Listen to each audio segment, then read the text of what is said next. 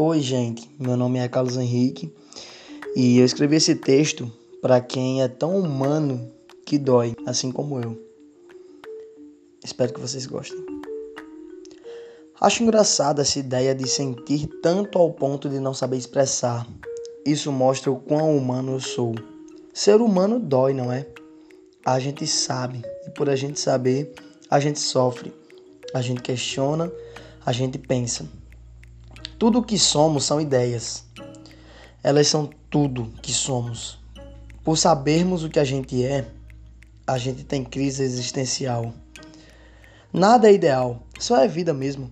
Viver é sofrer.